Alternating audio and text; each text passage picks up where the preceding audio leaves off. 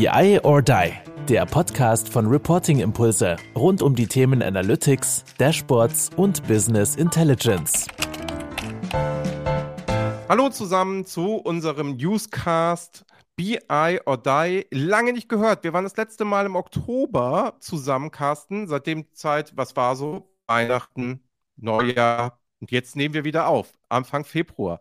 Hallo Carsten, ich begrüße dich. Schön, dass du da bist. Moin. Hallo Andreas. Ja, was lange her und äh, wird echt mal wieder Zeit. Es ist ja auch viel passiert. Natürlich war es ein bisschen ruhiger äh, Ende des Jahres äh, oder Jahreswechsel. Aber ich freue mich, dass wir mal ein bisschen wieder über die Neuigkeiten hier reden können. Ja, wir haben uns letztes Mal im Oktober darüber unterhalten, oh, Inflation, Krise, Märkte. Man merkt es daran, dass meine NFTs in den Keller gegangen sind und all solche Geschichten. Ähm, und da haben wir uns drüber unterhalten und gesagt, hast du auch eine Studie gemacht und eine Umfrage gemacht, so, ey, du spüren so, der Data-Markt ist davon nicht betroffen. Wie ist denn jetzt deine Meinung, wenn wir uns jetzt selber mal, ne, wenn wir uns jetzt selber mal hinterfragen, Meinst du, unsere Prognose war richtig, dass es dem Data-Markt eigentlich nichts ausmacht, so wenn du jetzt so Anfang Februar bist? Was wäre so eine Einschätzung, Meinung? Ja, also die Frage stellte sich natürlich in den letzten Wochen besonders, weil wir ja doch sehr, sehr viele Entlassungen gesehen haben. Ich glaube, das ist ja schon wirklich eine, immer wieder eine News gewesen. Und ich habe es mal zusammengezählt. Es waren in der Tech-Branche, also meistens US-Westküste, waren es über 70.000 Leute, die da ihren Job verloren haben. Und das war natürlich schon jetzt so von der Dichte der Nachrichten oder von der Menge der Menschen natürlich wirklich signifikant und wirklich viel. Und da muss man sich natürlich schon die Frage stellen, was ist da eigentlich los? Und es waren ja auch, ähm, wir mal, Einschläge hier aus unserer Data- und Analytics-Branche dabei. Informatiker hat einen größeren Layoff angekündigt. SAP kürzlich ja auch, wobei das ja wohl gerade in Deutschland dann relativ wenige waren. Ich, so ich es gelesen habe, 200 von den angekündigten 3000. Also da. Ja, und da wird ja auch massiv gesucht. Also wenn man ja unterwegs ist, man sieht ja noch ganz viele Stellenausschreibungen von der SAP. Genau, gleichzeitig. Also genau, das würde ich jetzt eher sehen, sage ich mal, eine Transformation vielleicht, die da stattfindet und nicht so sehr eine Reduktion. Ja, und wenn man äh, genauer hinguckt, ist das wohl auch bei vielen so. Ja, also zum Teil sind quasi ähm, die Menge an Stellen wohl gestrichen worden, die in den letzten sechs Monaten gerade erst geheiert wurden, also geschaffen wurden. Und ich glaube, es ist natürlich jetzt so eine, so eine Dichte äh, gewesen, aber wenn man genauer schaut, ist es doch ähm, dann doch bei vielen Fällen gar nicht so viel gewesen oder so ein bisschen amerikanisch, ja, dass dann auch schnell gefeuert wird. Ich habe einen äh, wirklich guten Artikel dazu gelesen, die gesagt haben, eigentlich wird er auch sehr stark imitiert in der Branche. Das heißt, wenn so größere anfangen zu entlassen, dann meinen viele, dass sie das auch tun müssten, weil das so quasi dann die gute Unternehmensführung wäre. Also in USA reden wir jetzt. Ja, also das heißt, man muss das dann auch tun, wenn eben die Großen das tun. Aber in USA ist natürlich das Pendel schwingt auch schnell wieder zurück. Es kann also gut sein, dass in sechs Monate äh, genauso viel auch wieder eingestellt werden. Also das ist so, glaube ich, ähm, die Realität entspricht nicht ganz so der, der Wahrnehmung, die man haben kann. Also ich glaube, es geht letztendlich doch besser, als wir das vielleicht jetzt gerade so denken. Und gerade in der Data- und Analytics-Branche ähm, ist es doch so, dass wir eigentlich egal mit wem wir reden, sagen viele, naja klar, ist schon hier und da ein bisschen Vorsicht, aber im Großen und Ganzen geht es doch eigentlich weiter. Es ist weiterhin strategisch wichtig. Wir haben weiterhin wahnsinnig viel zu tun und ähm, wir, wir hören da nicht auf zu investieren. Das heißt, egal ob ich jetzt mit Softwareanbietern spreche, Beratern oder auch mit eben Anwender, Anwenderunternehmen, die positive Stimmung ist durchaus noch da. Und es ist eher so, dass tatsächlich Q4 für viele so ein bisschen schwächer war, als sie erhofft hatten, aber dass jetzt Q1 eigentlich schon wieder sehr gut losgegangen ist. Am auffälligsten finde ich eigentlich gerade so Tableau. Also ich glaube, hm. Salesforce hat ja auch eine größere ähm, Entlassung da angekündigt und das hat jetzt auch im größeren Stil offensichtlich äh, Tableau mitgetroffen. Auf jeden Fall, also mein LinkedIn-Account ist momentan einfach zugeschwemmt von ähm, Tableau-Mitarbeitern, die eben sagen, heute mein letzter Arbeitstag, ich wechsle etc. Also das, äh, das ist, finde ich, so mit am auffälligsten eigentlich hier so in der Data- und Analytics-Branche. Ja, also ich sag mal, wenn, wenn es Tableau-Mitarbeiter gibt, die das Tool beherrschen, die sind auch recht herzlich hier bei uns willkommen. Da kann man auch gerne sagen, gehe ich zu BI or Die. Also kein Problem, gerne. Also freuen wir uns an dem Stelle. Also bei uns ist nett. So. Absolut. Und, eben, und äh, um das natürlich mal offen zu sagen, nicht nur bei euch, ja, sondern es ist einfach ähm, so, dass tatsächlich ja die meisten, mit denen ich spreche, gerade auf der Anwenderseite, der Berater ganz genauso, ja, die sagen, wir suchen weiterhin händeringend. Ja, also das heißt, ich glaube, man muss sich auch nicht so viel Sorgen machen um die Menschen, ja, die jetzt gerade mit Data und Analytics Know-how ähm, da auf den Markt kommen. Ich bin mir sehr, sehr sicher, dass die sehr schnell wieder was finden werden. Und insofern also das, der, der Markt geht auf jeden Fall weiter. Also die bayerische Landesregierung hat das sehr gut für sich genutzt, habe ich heute gesehen. Also die hatte ja. heute Morgen gesagt, nach dem Motto, wir haben ja wahrscheinlich bis 2030 140.000 Stellen im Freistaat Bayern, die halt in irgendeiner Form. Er sagte, ihr seid alle herzlich bei uns bekommen. So in der CSU-Manier hat die sich dahingestellt, hat gesagt, gerne, wir nehmen euch jetzt direkt im öffentlichen Dienst, ist sehr, sehr spannend und sehr sicher. Da hat man seinen Job dann länger. Das hat die heute tatsächlich, heute Morgen, oder gestern Morgen hat sie das tatsächlich gemacht. Fand ich super cool. Also einfach auch das imagemäßig so zu nehmen und da aufzuspielen. Die war in jeder Tageszeitung drin damit clever. Ja, ja. Und ähm, das ist natürlich jetzt eine Steilvorlage. Ne? Ich meine, ich habe auch hier am 31.01. wie wahrscheinlich viele diese Grundsteuererklärung gemacht und du raufst dir wirklich die Haare, wo du sagst, das kann doch wohl nicht wahr sein. Die schicken dir auf Papier einen Auszug mit deinen Daten, die du dann bitte in ihrem Online-Tool wieder eintippen darfst. Und denkst du, was seid ihr völlig wahnsinnig? Also wirklich ja ein, ein, super Beispiel für absolut unzureichendes Stammdatenmanagement, ja, für, für absoluten Wahnsinn im Sinne von, äh, was, was treibt ihr da eigentlich? Und ähm, deshalb, also bin ich äh, großer Fan von, wenn mehr IT-Know-how bitte und Daten-Know-how bitte in die öffentliche Verwaltung kommt. Ich bereite uns gerade einen Vortrag vor, ähm, äh, in dem, zu dem Thema im Vorfeld eben abgestimmt. Ich sage jetzt mal nicht wo, aber ähm, es es ist schon wirklich krass, ja. Also was für ein Stand man da eigentlich ist und wie viel man da auch dann tut. Ich meine, das ist das Positive, ja, was für wahnsinnig gute Sachen man da noch tun kann.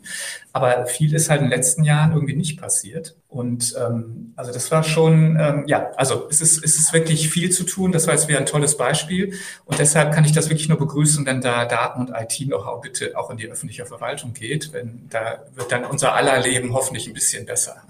Ich muss ja ehrlicherweise sagen, ich habe hier in Hamburg extrem gute Erfahrungen als Privatperson gemacht. Ähm, ich habe mein Cabrio, mein Oldtimer Cabrio, einige wissen das ja, abgemeldet.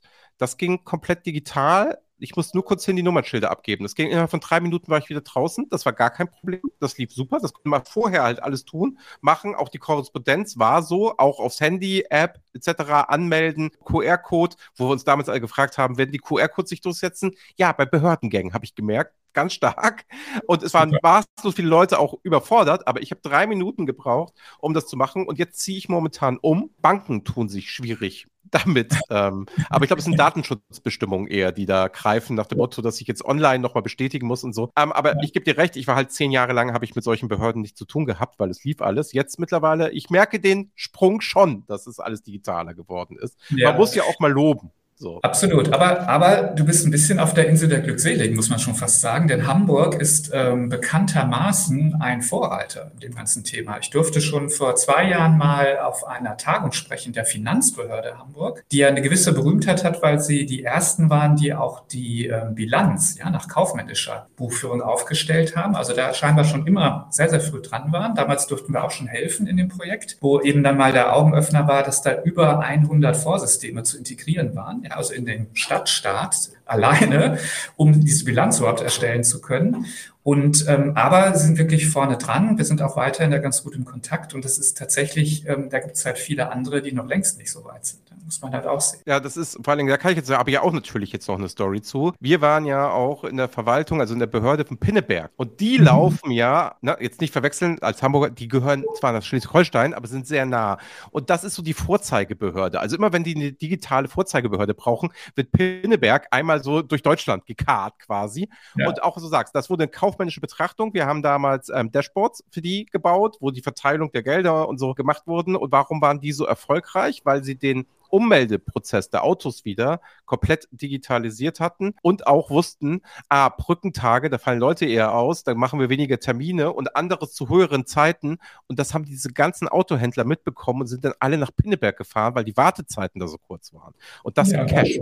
Das gibt richtig ja. Cash. Okay, aber anderes Thema, Carsten. Da war schön, dass wir zu Behörden gekommen sind. Aber vielleicht sollten wir auch mal, du in deinem Podcast, vielleicht sollten wir da auch mal sagen, ist bei mir ja auch nicht, vielleicht sollten wir ja. mal mehr Behörden einladen. Also wir haben immer dieselben großen Industrien und, sag ich mal, die großen Gewerbe und Digital Player. Hattest du schon eine Behörde bei dir im Data Culture Podcast? Nein, ich gestehe. Ähm, und die Erfahrung war bisher auch so, dass man ähm, immer sich überlegt hat, ja, okay, ähm, wen nimmt man da eigentlich? Aber äh, gutes, äh, gute Motivation hier, ich gucke mal mehr im Norden. Also auf jeden Fall. Mal mehr im Norden.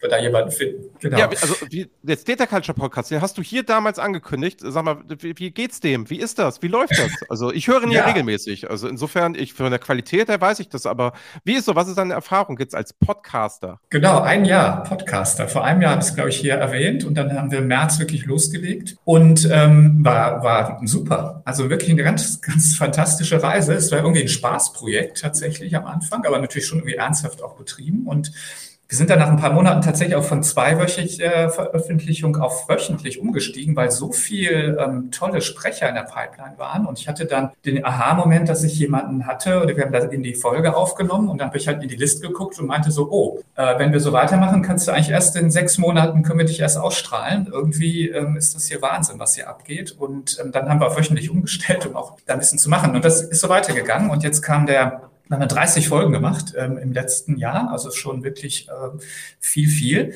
Und es ist halt toll, eben mit den Leuten zu sprechen, das weiterzugeben. Das Feedback ist auch toll. Also ich kriege tolle ja, Mails, LinkedIn, sonst was, die sagen, hey, coole Sachen und wir lernen was oder es ist einfach interessant und bringt uns weiter. Das ist ja eigentlich das, warum wir das ja letztendlich auch machen. Und dann kam zum Jahresende kam der Spotify-Jahresrückblick. Ich weiß nicht, ob du den kennst. Den kriegt man ja auch so persönlich, ja, ja für das, was man so gehört hat. Und die gibt es auch für Podcasts, wusste ich überhaupt nicht. Habe ich den aufgemacht und war echt geflasht. Also da kam dann, dass die geschrieben hatten, wir wären in der Kategorie Technologie unter den Top 10 Prozent der Podcasts mit den meisten Followern, was ich kaum glauben konnte nach ein paar Monaten quasi. Und dann kam es noch unter den Top 5 Prozent der am häufigsten geteilten Podcasts weltweit, wo ich mir gedacht habe, Wahnsinn. Also das ist ja echt krasse, krasse Zahlen. Und äh, Spotify ist ja neben äh, Apple Podcasts eigentlich die zweite große Plattform, auf der die allermeisten das hören. Also da war ich echt geflasht und aber auch super motiviert, da jetzt auch weiterzumachen. Und ähm, die Gäste ähm, sind halt immer super spannend und man, man kriegt da auch überraschenderweise auch super Leute, ja, also die man ähm, eben anspricht und die sagen alle, ja klar und spannend und mache ich gerne mal.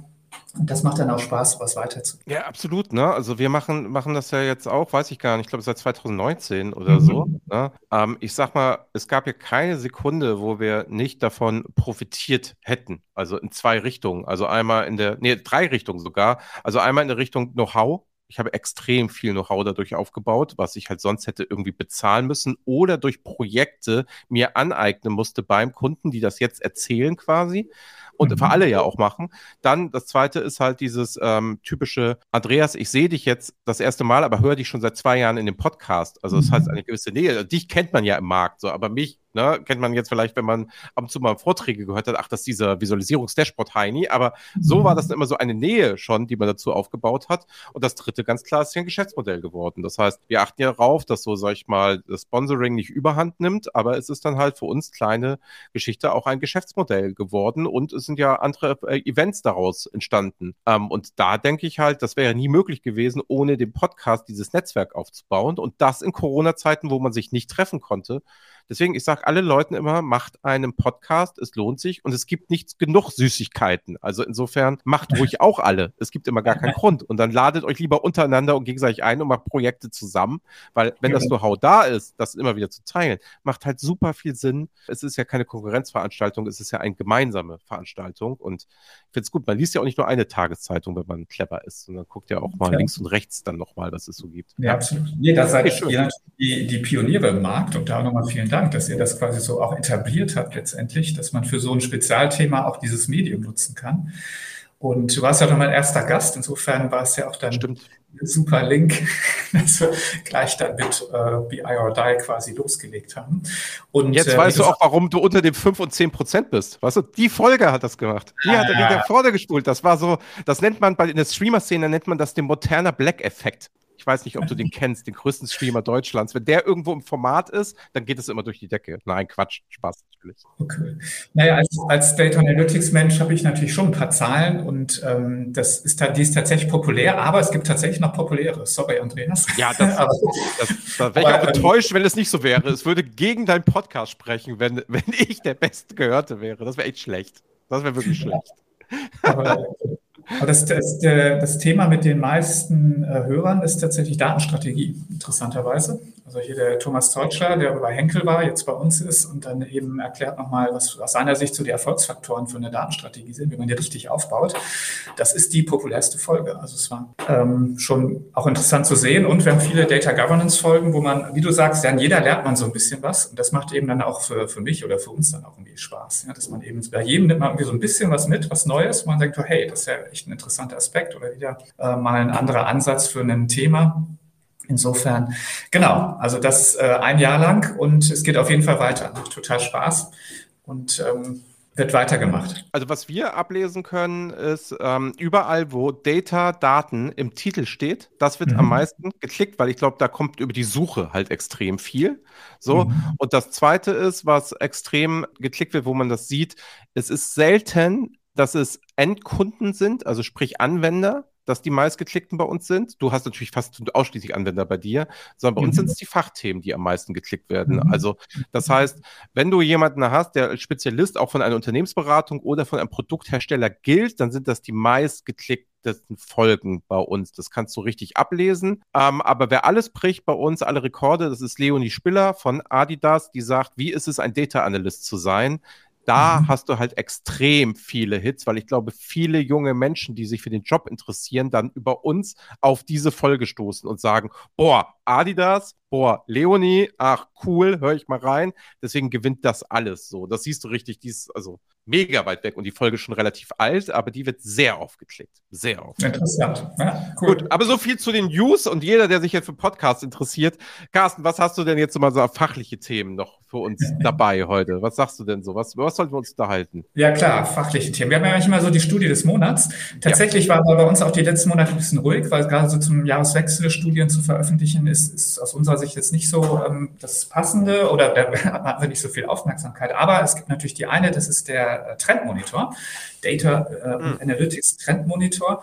Der hatte wieder über 1800 Leuten, denen wir eine Frage gestellt haben, nämlich bitte bewerte die Relevanz der folgenden Trends für dich oder für dein Unternehmen. Und ähm, das ist eigentlich immer eine ganz coole Studie, weil da eben letztendlich die Anwender vor allem, das sind 75, 80 Prozent Anwender, die da antworten. Und ähm, dann sieht man eben, was die Themen sind, die die eigentlich wirklich umtreiben, weil wir so in der, tief in der Branche, ihr und wir haben natürlich, sehen natürlich sehr viel die, die neuesten Sachen, was gerade so passiert und AI und ChatGPT und was jetzt äh, uns alle so wirklich fasziniert und bewegt. Aber eben die, eine der Kernaussagen dieser Studie ist, dass die Anwender letztendlich die fundamentalen Themen viel, viel stärker berühren. Und sie sagen, das sind Trends, die für uns wirklich relevant sind, wo man schon fast fragen kann, sind das überhaupt Trends? Weil an erster Stelle steht Master Data und Data Quality Management. An zweiter Stelle ist dann Data Culture ist wichtig. An dritter Stelle Data Governance, also wirklich so die absolut fundamentalen Datenthemen. Dann kommt auch Self-Service BI und Data Discovery. Aber es sind eben nicht so diese Hype-Themen, sondern es sind die, die fundamentalen Datenthemen, wo die Anwender sagen, das ist eigentlich das, was für uns wirklich wichtig ist. Und das finde ich, es erdet einen auch häufig dann auch nochmal so ein bisschen und sagt, ja, okay, klar, es gibt die spannenden neuen Sachen, aber es gibt auch die Sachen, die immer noch gelöst werden müssen in Unternehmen. Und ähm, das ist halt mal vielleicht ein ganz kurzer Highlights aus der Studie. Wir haben da 20 Themen abgefragt und können das dann noch viel segmentieren in alle möglichen Branchen, Unternehmensgrößen äh, und so weiter. Also das ist ein, ein kurzer, aber finde ich immer ganz äh, erhellender ähm, Blick da rein, wenn man da die Studie äh, tut. Und wir können ja den Link hier in die Show Notes tun, dann kann jeder auch mal kurz reinstellen, der möchte, ist mich kostenfrei verfügbar. Ja, ich kann, ich kann dir da nur zustimmen, also mein subjektives ähm, Gefühl. Wir hatten ja so eine kurze, sag ich mal, Umfrage, ich würde es ja niemals eine Studie nennen, eher Umfrage gemacht und haben dann ja geguckt für unser neues Buch, was können wir denn so ein bisschen nennen? Und da hatten wir auch die Frage, was interessiert euch denn so? Genau so. Ähm, und da hatten ja auch wesentlich weniger Leute auch teilgenommen. Ähm, mhm. Aber es war, es war so, dass wir halt gemerkt haben, natürlich erstmal, wenn du in deine Bubble reinfragst, Überraschung, dass bei uns Self-Service ein Riesenthema war. Aber mhm. wo wir es merken, bei den Kundenanfragen, die Mittelständler kommen viel mehr und fragen jetzt auf einmal Dashboarding Self-Service bei uns an. Also das können wir so seit einem halben Jahr sind es halt eher kleinere Firmen geworden. Die großen haben es schon immer gemacht, die brauchen es auch immer und das wird wahrscheinlich ewig so weiterlaufen. So glaube ich, weil das wird organisatorisch, technisch immer herausfordernd sein. Aber auf einmal kommen die und sagen, hey, wir hören euch schon, wir kennen euch schon so zweieinhalb Jahre. Jetzt ist der Punkt, jetzt wollen wir mal Self-Service machen. Wir haben noch das alte Web Intelligence da rumliegen, Lumira und wie sie alle heißen. Jetzt wollen wir was tun. Und das finde ich ganz spannend. Also da würde ich auch sagen, deswegen genau wie man in seiner Bubble Trendmonitor, ja, okay, aber man sieht, was die Leute dann als Anwender wirklich beschäftigt, was gerade in ist. Ne? Mhm. Ja, genau. Finde ich auch. Deswegen ist das eine schöne Umfrage. Ich finde die ganz spannend, also ganz schöne Studie von euch. Finde ich super spannend, total. Und siehst aber ja. Data Management und ich mache mein Scherz ja immer Datenqualität. Ist ja mein Running Gag, das ist immer. Das wird ja, es ist, es ist halt seit, seit fünf Jahren oder so, ist halt an erster Stelle, ja. Und man denkt immer so, ja, Wahnsinn. Äh, eigentlich das mit das älteste Thema überhaupt, aber offensichtlich nicht gelöst. Und die Frage, die ich dann immer bekomme, ist ja, und, und ändert sich mal was? Ich meine, wir seit 20 Jahren sagen wir, Datenqualität ist Mist und wir müssen noch was tun und auch mal richtig was tun. Ähm, und ich sehe schon mehr Initiativen tatsächlich, ja, manchmal unter dem äh, Projektnamen so Data Governance oder manchmal Stammdatenmanagement oder ähnliches. Ähm, ob das ausreicht, Fragezeichen, aber ich sehe schon zumindest ein bisschen mehr Engagement in dem Bereich. Also ich bin noch ein bisschen optimistisch hier bei den Themen. Ja gut, also ich finde auch, man muss das immer aus seiner Zeit heraus betrachten. Das bedeutet ja, der Anspruch an Daten steigt ja mit der Durchsetzung des Data-Driven in einer Company. Das heißt ja, je mehr ich mit Daten arbeite, umso schlechter fällt mir Datenqualität. Das heißt aber im Umkehrschluss auch, dass die Datenqualität besser geworden sein könnte, gefühlt aber schlechter ist, weil mehr Leute mit ja. Daten arbeiten. Also das so heißt, das, das wird sich ja immer irgendwie im Kreis drehen. Ne? Also das, da werden wir halt auch nie rauskommen aus diesem, aus, aus diesem Thema, dass die Leute unzufrieden sind mit der Datenqualität. Ja, das ist äh, genauso wie mit Abfrageperformance. Ja, das haben wir im BI-Survey, der heißt inzwischen BI und Analytics Survey, ist übrigens gerade in der Feldphase. Also da die herzliche Einladung an alle, die BI-Tools nutzen, da mitzumachen. Das ist also eine Anwenderzufriedenheitsstudie. Und wir fragen dann Zufriedenheit in allen möglichen Aspekten ab, nicht nur toolspezifisch, aber ähm, Abfrage Performance seit immer, das Ding gibt es seit über 20 Jahren, die Studie, immer unter den Top-Unzufriedenheitsgründen. Und wir fragen dann, wie, wie, wie ist denn die Antwortzeit? Also in Sekunden, ja, und die ist eben deutlich besser geworden, viel, viel besser geworden, ja, aber die Unzufriedenheit ist genauso da. Das heißt also, es ist genau wie du sagst, ja, also die Erwartungshaltung ist eben mitgestiegen.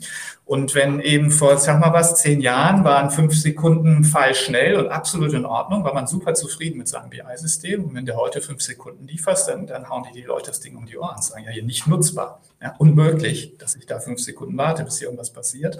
Also insofern eben Änderung der Erwartungshaltung, hast du völlig recht, kann auch ein guter Grund sein, ja, warum das lange so bleiben wird. Ich habe vor zehn Jahren oder elf Jahren bei Otto Dashboards auf Excelsius gebaut die einzelne Berichte gemacht haben, also kann man gar nicht Dashboards nennen. Da hat der Aufruf so fünf Minuten bis zehn Minuten gedauert und die Leute haben gesagt, gar kein Problem, da machen wir immer Kaffee und gucken uns das danach gemeinsam an. Das hieß, ja. das war als nicht problematisch gesehen, weil man hatte ja schön designte, coole Berichte, es ging über Steigerungslieferanten oder so. Stell dir mal vor, heute würde, würde man sagen, ja, nee, also da müsst ihr dann schon fünf Minuten, da sind fünf Sekunden nicht mehr zulässig. Ja, spannend.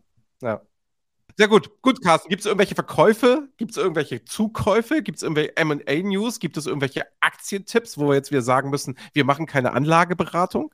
Wir machen keine Anlageberatung, auf keinen Fall. Ja, sagen wir so, ähm, das ist natürlich auch eine spannende Frage, die ich oft bekommen habe in den letzten Monaten. Was passiert eigentlich damit? Jetzt äh, Zinsen äh, hoch, Inflation ja. hoch. Ähm, tatsächlich ähm, haben wir auch schon mal kurz darüber gesprochen, aber tatsächlich äh, sehen wir weiterhin Aktivität. Also es tut sich weiterhin einiges.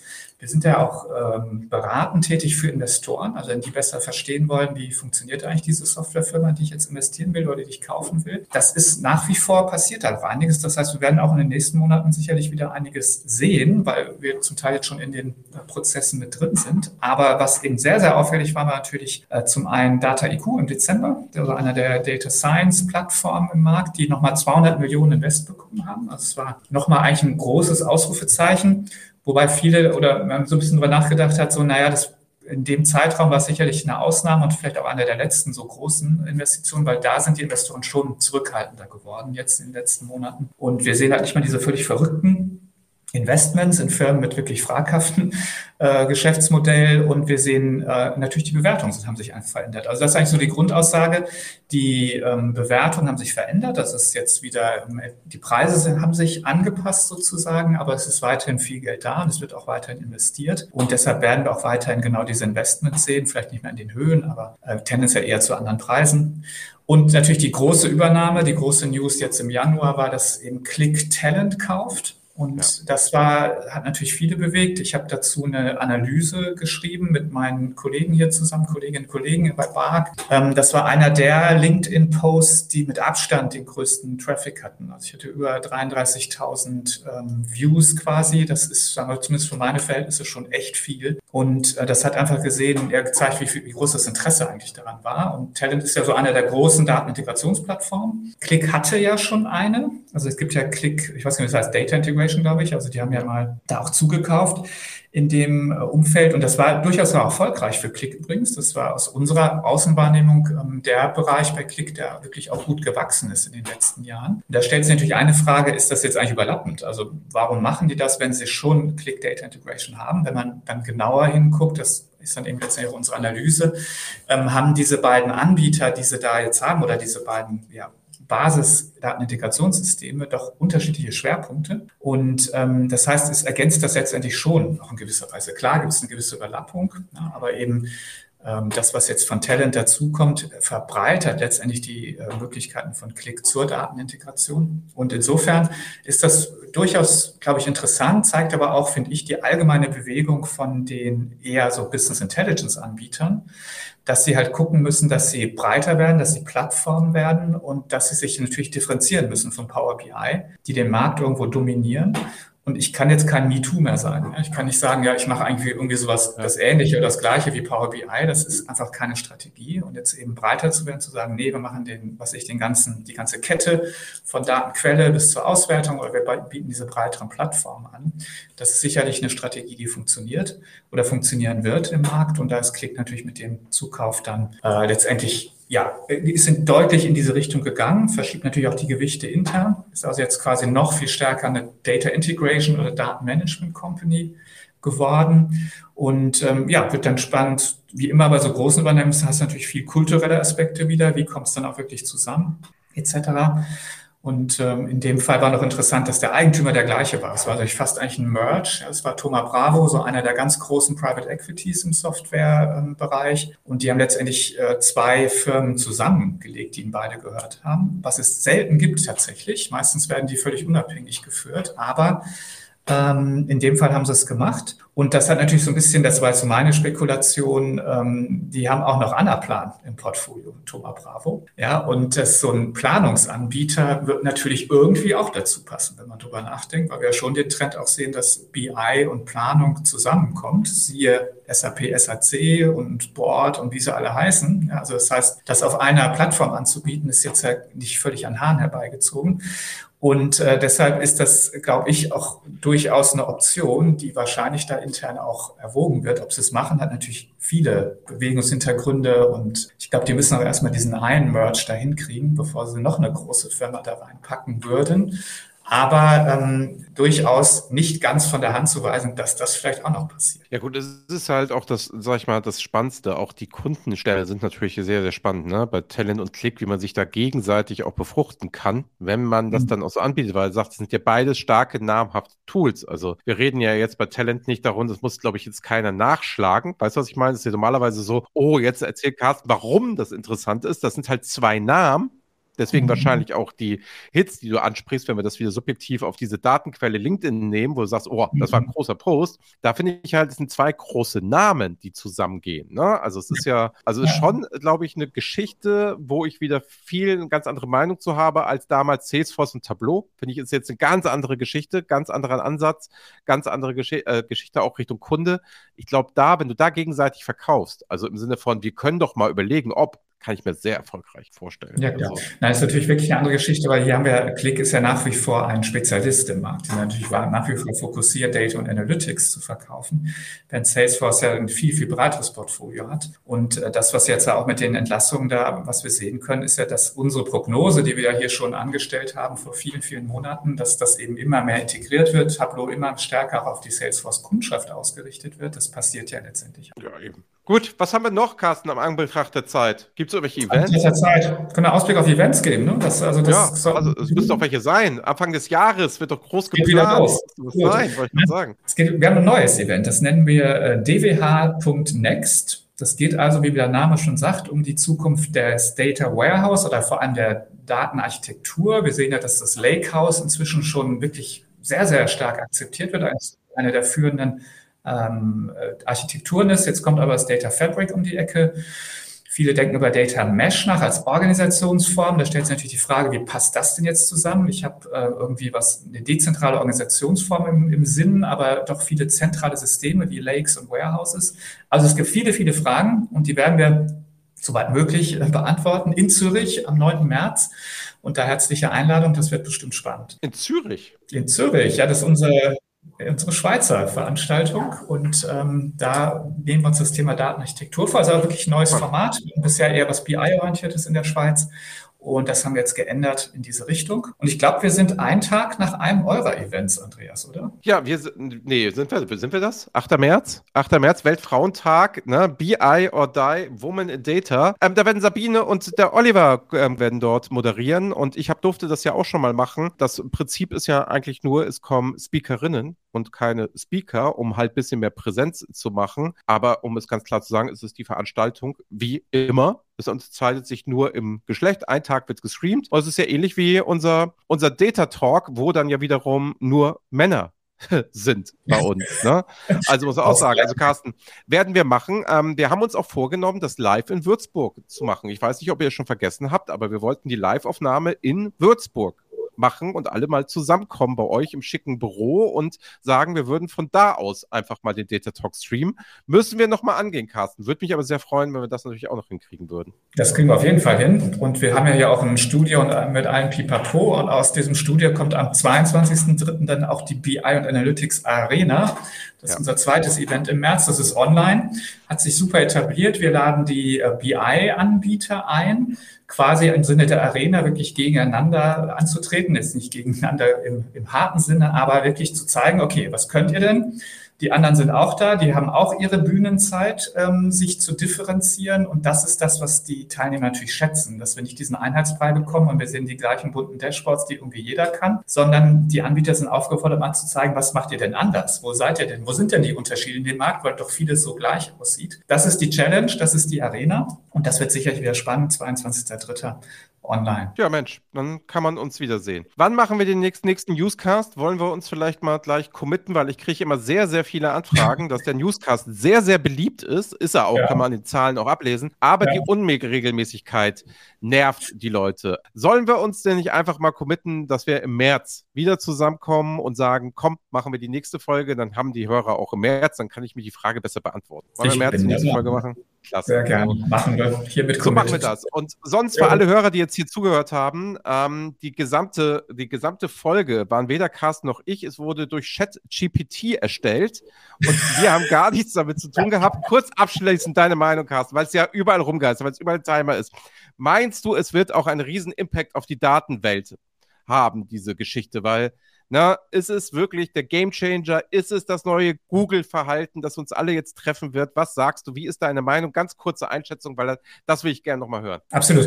Ähm, nicht so riesiger Einfluss tatsächlich. Ich glaube, auf die gesamte Szene großer Einfluss, weil plötzlich ist KI da und plötzlich ist es greifbar geworden und es ist erstaunlich, wie gut. Aber wir reden ja hier über was Konversationelles quasi. Ne? Also ist eigentlich ein Wissenstool. Es wird sicherlich einen riesen Einfluss haben in den, im universitären, schulischen Bereich, ja, weil das, was das Ding kann, ist eigentlich das, was wir von Studenten fordern. Ja, also den, den State of the Art, das, was geschrieben ist, was man dazu wissen kann, vernünftig zusammenzufassen. Andererseits, das Ding lügt wie, lügt wie gedruckt. Ja? Wenn du dem Suggestivfragen stellst mit der falschen Antwort, dann wird es dir sehr überzeugend darlegen ja? und es lügt dich quasi einfach an und du merkst es kaum. Ähm, es, ich habe hab Spannendes gesehen so im Bereich der Ausbildung. Ja? Also das Ding kann ja auch ähm, Code korrigieren oder sogar schreiben. Das geht übrigens auch für äh, SQL. Das heißt, wenn man so fundamentale SQL, äh, SQL-Skills hat, ja, dann kann man sich von ChatGTP äh, Verbesserung geben lassen, ja, oder Weiterentwicklung. Also das ist schon wirklich erstaunlich. Also ich glaube, wir haben noch ein bisschen was so Richtung Education zu erwarten von dem. Ähm, und wir sind ja alle irgendwie erst gerade dabei, das richtig zu begreifen, was man eigentlich alles machen kann.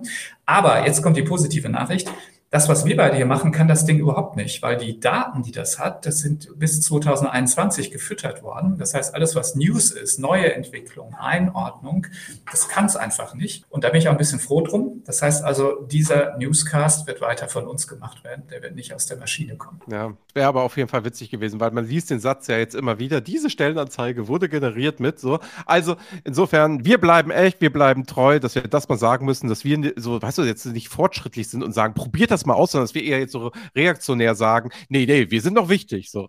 Spannend, sehr, sehr spannend. Carsten, lieben, lieben Dank, hat sehr viel Spaß gemacht. In dem Sinne, ne, bleibt uns gewogen, schaltet wieder ein. Und sonst, wie gesagt, wenn ihr hier noch mal Themen haben wollt, wenn ihr noch mal Sachen wollt, wenn ihr noch mal Sachen platzieren wollt, wenn ihr sagen, das möchte, so, das ist ein bisschen eingeschlafen, das war am Anfang ein bisschen mehr. Da haben wir auch nicht mehr zu aufgerufen. Schickt euch, schickt uns auch gerne wiederum Themen, wo ihr sagt, die möchtet ihr hier gerne mal besprochen haben, wie wir die einordnen. Gerne jederzeit über Carstens Profil, über mein Profil oder halt, wen ihr auch immer erreicht. Bis denn. Ciao. Tschüss zusammen. Das war BI or Die, der Podcast von Reporting Impulse. Danke, dass ihr auch diesmal wieder mit dabei wart. Wenn es euch gefallen hat, dann hinterlasst uns doch eine gute Bewertung und abonniert den Podcast, um keine weitere Folge zu verpassen. Bis zum nächsten Mal.